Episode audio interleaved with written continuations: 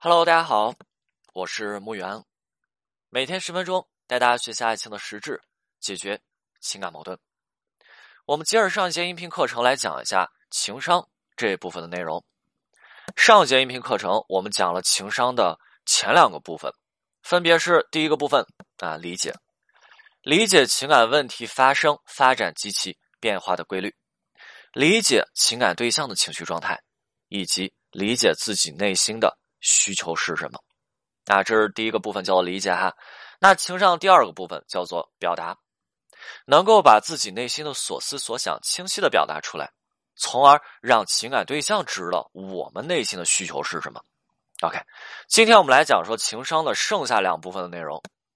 情商的第三部分内容叫做情绪的调控能力。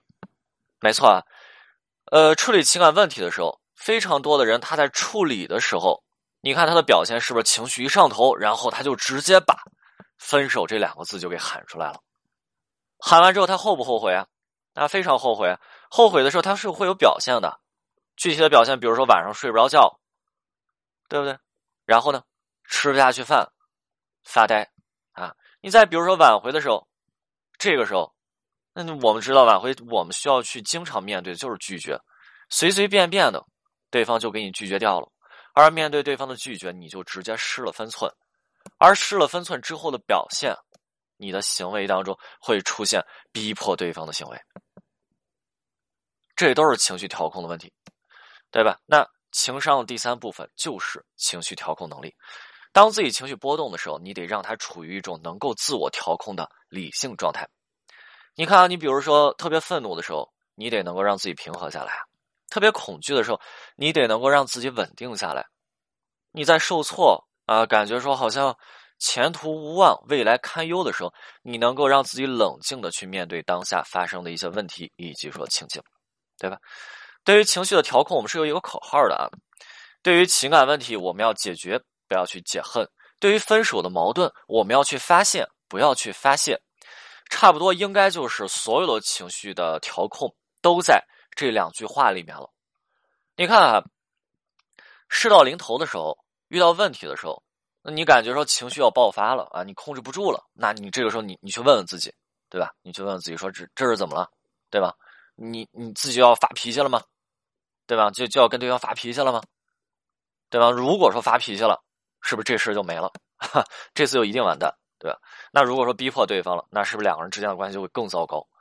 这就是我们去讲的挽回当中情商的第三个部分，叫做情绪调控。OK，那还有说情商最后一个部分，情商最后一个哈，叫做是逆境当中自我激励的能力，这个非常重要哈，也是非常多的人容易忽视的一个问题，尤其是在挽回当中，你看很多人他会去问啊，我我也我也经历过，我也面对过不少人给我提出这样子的问题啊，他问说，哎，老师，我我我我的案子是不是很难？啊，你再比如说，老师是不是我没有可能了？就是当大家去听到这些话的时候，大家的感受是什么？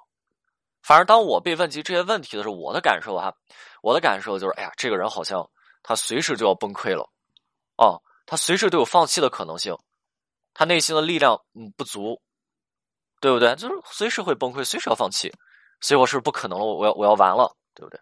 那这个时候你说你安慰他也不是，你不安慰也不是，对吗？而然后你看很多的案子，其实并没有多难，但是因为挽回者在这个点上，他的情绪，他在面临逆境的时候特别容易崩溃，他没有自我激励的能力了。啊，那最后呢，即使说对方即使啊，再给挽回者一些机会，结果呢，结果挽回者自己放弃了。我记忆特别深刻的是有一个特别典型的案子啊，就是一小姑娘来挽回自己男朋友，那女生挽回男生哈。案子呢，其实没做多久，差不多有两个星期的时间啊。两个人从闹分手到现在，到之前说一直能聊天儿然后呢，就到了这程度，啊，小姑娘呢就想说，哎，我们是不是好了呀？然后有一天就尝试约了一下男生，男生他没答应，没答应，不是说男生不想答应，而是那天正好就是女生约的那天，男生正好有事儿，有事情啊。男生也讲的很清楚，男生说我是想跟你出来的。呃，但是呢，你看这几天我爷爷病了啊，所以说我要怎么样？我要去一直去看着、去守着我的爷爷啊，在医院里去照顾我的爷爷。这时候女生呢就不认了呀，女生就跟我说说老师，他肯定是不想跟我见面啊。那这些呢，都是他的借口。老师，你看他爷爷什么时候病不行，对吧？他也他之前也不跟我说他爷爷病了，就是我约他，那他才告诉我哦，他在一直看着爷爷，他要照顾爷爷，他爷爷才病了，对不对？老师，我觉得说这是什么呀？他找了一个理由，他不想跟我出来，所以老师他现在干嘛？他现在在拖着我，他通过来拖着我来伤害我，啊，这是这是这位女生的这种啊想法，这个就叫做什么？在逆境当中缺乏自我激励的能力，对吧？那即使说两个人之间没有问题，他也能够去想象出来各种啊恐惧的画面。OK，这就是我们去讲的逆境当中的自我激励能力。你不能说遇到点困难、遇到点挫折，自己就先扛不住了，自己就准备放弃了，是不是？那是女生就是，哎，老师我我不做了，那这挽回不要了，对吧？就这个男生是坏蛋啊。那么你看啊，那么大家看一下，就是挽回当中情商的啊。情商的体现就在于这四个部分。我们认为说，如果说想要挽回成功的话，那么这四个部分是不是需要相应的具备一些啊必备的能力，对吗？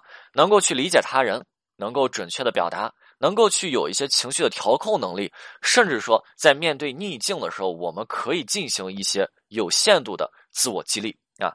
那这一部分，如果说啊这四部分。如果说四部分缺一啊，三缺一，对不对？那这个叫做情商有所欠缺。呃，如果说四部分呢，四呃，这个这个啊，四缺二啊，四个当中缺两个，这个叫做什么呀？这个叫做什么呀？叫做挽回当中的情商啊，就比较低了。你看一下，现在大部分人他就说自己挽回情商低，是因为什么呀？是因为什么呀？第一个是不是理解部分有问题？第二个是不是表达部分有问题？明白吗？那还有很多人就是干脆说四缺三，四缺四，那，呃。所以说啊，今天跟大家讲这个，是因为说情商是可以练出来的，尤其是挽回当中，明白吧？所以大家一定要去练一练自己的情商。就是我们上一节音频讲过，表达可以被刻意的练习，呃，然后以及说理解也可以去进行一个刻意的练习。